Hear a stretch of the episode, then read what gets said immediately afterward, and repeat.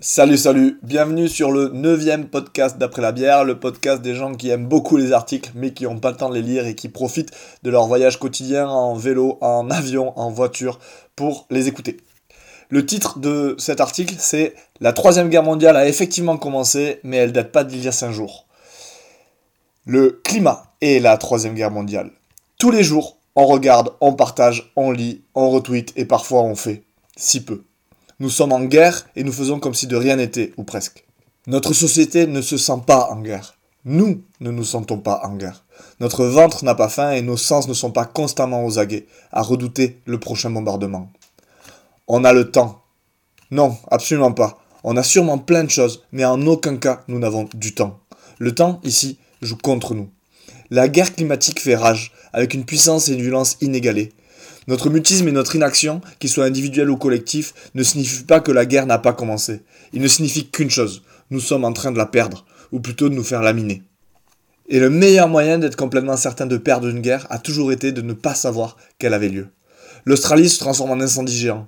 Les habitants de Sydney vivent dans un brouillard constant depuis des semaines. Cela fait plusieurs années que les Australiens ne savent même plus quelle couleur inventer pour pouvoir rendre compte des températures qui ne cessent d'établir de records.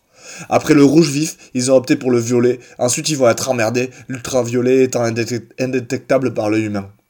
Et au lieu de se rendre à l'évidence et de se dire que le combat de l'humanité pour l'humanité est en cours, que nous devrions réunir toutes nos forces et tout notre courage pour ce qui s'annonce être la guerre la plus difficile et en même temps la plus juste que l'humanité ait connue, nous continuons à fermer les yeux, à laisser faire et même pire, nous continuons à ne pas faire le lien. Il y a encore des articles qui parlent d'événements climatiques extrêmes, sans évoquer le contexte du changement climatique. Comme si nous parlions des crises financières sans évoquer les banques.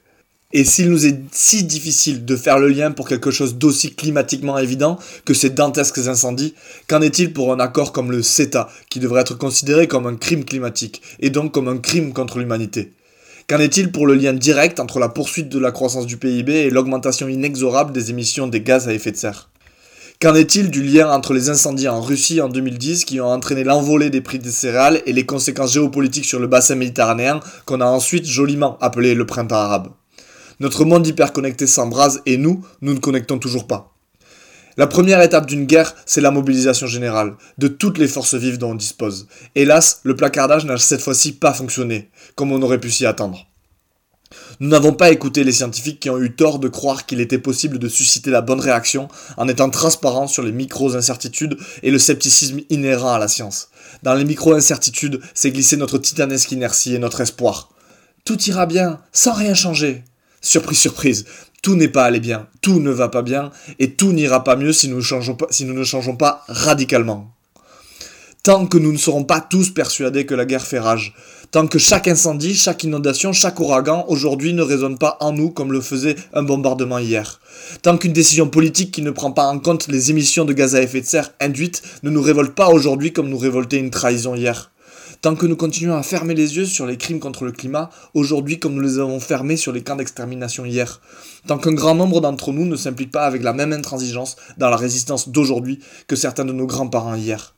Tant que nous ne réalisons pas que notre époque exige que nos arbitrages soient rendus au travers d'un prisme climatique forcément imparfait et manichéen, mais qui nous donnera peut-être la possibilité de vivre demain dans un monde nuancé.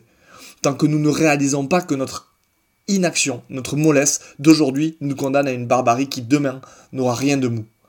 Tant que nous ne réalisons pas que notre non-guerre d'aujourd'hui est bien plus tragique et criminelle que la très moquée drôle de guerre d'hier tant que nous ne réalisons pas que nous, pour l'instant, nous sommes tous les fantassins tétraplégiques d'une guerre en cours.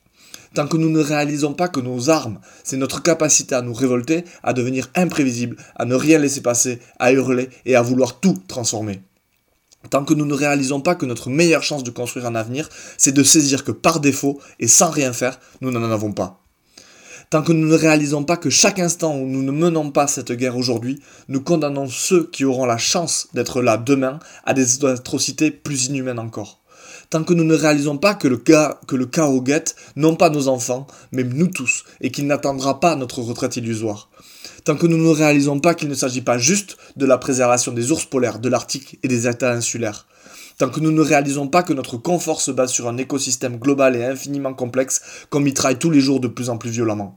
tant que nous ne réalisons pas que chacun de nos choix quotidiens constitue une partie de la guerre qui fait rage et que par conséquent on se tire bien trop de balles dans les pieds. Tant que nous ne réalisons pas que nous, membres privilégiés de parties du monde privilégiés, allons de notre vivant ressentir dans notre chair le chaos dans lequel le désordre climatique va plonger l'humanité. Tant que nous ne réalisons pas les conséquences concrètes sur nos existences de ce que les scientifiques clament de plus en plus haut et fort, le cataclysme, c'est maintenant. Tant que nous ne réalisons pas que l'humanité n'a actuellement pas le dixième du millième de la technologie qui pourrait lui permettre d'absorber le choc.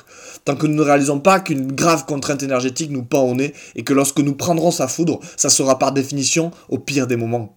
Tant que nous ne réalisons pas que vouloir gagner la guerre sans les possibilités de la technique aujourd'hui, c'est comme vouloir gagner les, sans les avions hier. Tant que nous ne réalisons pas que, de la même manière, vouloir gagner la guerre sans la puissance de la sobriété et des changements comportementaux, c'est comme vouloir gagner la guerre sans l'aide de l'URSS hier.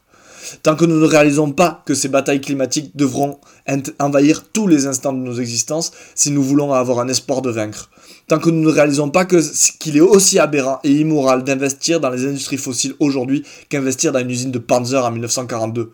Tant que nous ne réalisons pas que pour la première fois l'humanité a la chance de pouvoir se battre ensemble et que peut-être pour la première fois une guerre constitue un progrès. Tant que nous ne réalisons pas que par demain, on veut littéralement dire demain, 2020-2040. Tant que nous ne réalisons pas qu'on aurait aussi bien pu dire hier, car tout ça a finalement déjà commencé. Tant que nous ne réalisons pas que notre laisser-faire d'aujourd'hui façonne la barbarie de demain. Tant que nous ne réalisons pas tout ça, fuyons le regard de nos enfants que nous condamnons à devenir au mieux des victimes et au pire des bourreaux. De la même manière, supprimons tous les miroirs car croiser notre propre regard sera de plus en plus difficile. Ne prononçons plus le mot avenir. Même Kim Jong-un a la décence de ne pas parler de gouvernance participative. Acceptons et assumons que nous sommes en train de nous condamner à un suicide dans la torture. Et sinon, si vraiment ce n'est pas ce que nous voulons faire, si vraiment nous ne voulons pas sombrer dans la bestialité d'un effondrement, alors révoltons-nous. Nous qui sommes convaincus de la possibilité de l'effondrement et de la barbarie qu'il impliquerait, nous devons tous nous enflammer tel un bouche australien. Notre vie doit être tout entière consacrée à cette guerre de nouveau genre. Arrêtons de nous plier pour que nos discours soient acceptables par les gens qui ne veulent pas se sentir en guerre. Nos observations se veulent être une peinture fidèle de la réalité et ils ne sont intéressés ni par la peinture ni par la réalité. Intégrons à nos stratégies et à nos actions que la meilleure raison de continuer à refuser l'évidence de la guerre climatique en 2020, c'est simplement de ne pas vouloir la voir. Il n'est pas pire aveugle que celui qui ne veut pas voir. Cessons par conséquent de consacrer notre énergie aux aveugles en voulant les convaincre avec de nouvelles études et de nouvelles données, eux qui n'ont pas daigné regarder les précédentes. Arrêtons d'être ébranlés par notre soi-disant extrémisme. Les mêmes qui nous qualifient de la sorte seront les premiers à réagir bestialement quand ils commenceront à entendre les balles siffler. Et nous savons que ce temps viendra. Renonçons à convaincre tout le monde. Une société n'a jamais eu besoin que tout le monde soit convaincu pour faire basculer ses croyances et ses paradigmes. Concentrons nos actions pour atteindre la masse critique dans un environnement qui, hélas, nous rappellera, de plus en plus clairement et violemment qu'une guerre globale est en cours, et ce, bien que nous en détournions le regard. Certes, nous n'avons pas choisi notre époque, mais nous choisissons par contre de ne pas réagir aux événements qui la composent. Cette guerre contre le réchauffement climatique peut nous rassembler tous d'une manière aussi belle qu'évidente. Pour continuer la route de l'humanité, nous devons franchir un obstacle tel que jamais nous n'en avons rencontré. Jamais au cours de l'humanité, un obstacle ne fut aussi écosystémique, global et larvé dans les comportements de chacun que le changement climatique. Pour vaincre, nous devons plus que jamais nous mettre en état de guerre totale et unilatérale. Il s'agit d'une guerre contre un effondrement aussi global que barbare, mais il s'agit surtout d'une guerre pour parvenir à accéder à la prochaine étape de l'humanité. Une guerre pour que notre société mondiale devienne assez mature pour prendre soin des écosystèmes dont elle dépend. Une guerre pour une science qui soit au service de vision sociétale long terme plutôt qu'à la production de bandages éphémères. Ok, que faire alors? Par où commencer? Je suis surtout pas un général et je ne pense pas que cette guerre de nouveau genre en ait besoin. À chacun de choisir ses batailles, qu'il s'agisse d'innovation technique ou bien d'innovation comportementale, comme le serait une mode planétaire de la sobriété par exemple. Ce dont je suis certain par contre, c'est que quelles que soient les batailles que nous choisirons, nous devons avant tout amplifier la mobilisation mondiale.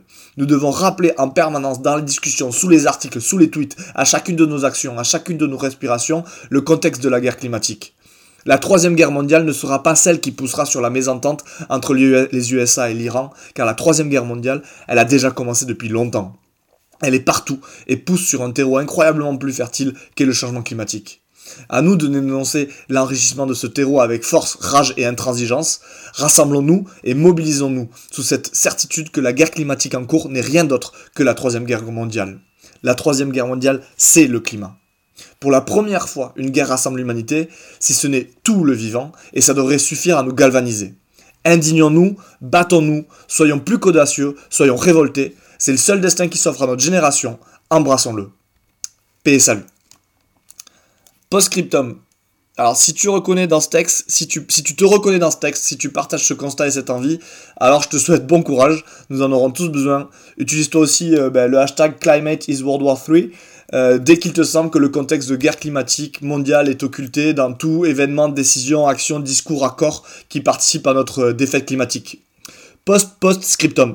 Euh, si tu es arrivé jusqu'à la fin de ce texte tout en te disant quand même il exagère, tout d'abord ben, merci d'avoir lu. Ensuite je comprends personnellement, je suis passé par cette étape et cet espoir. Continue à regarder, observer, comprendre et relis ce texte dans 6 mois, dans un an peut-être.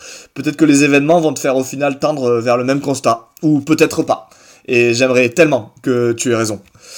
Post, post, post scriptum. Si tu trouves que c'est un peu léger un hashtag pour commencer la guerre, tu as bien raison. Euh, de la même manière, une affiche de mobilisation générale n'a jamais fait gagner la guerre à un pays.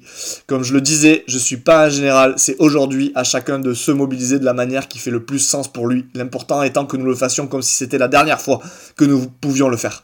Je ferai bientôt un article pour expliquer quelle forme prend cette guerre dans mon cas à moi. Bah, si vous avez aimé cet article, partagez-le, commentez-le, allez-y. Et euh, dites-moi que c'était bien. Merci, allez salut, ciao ciao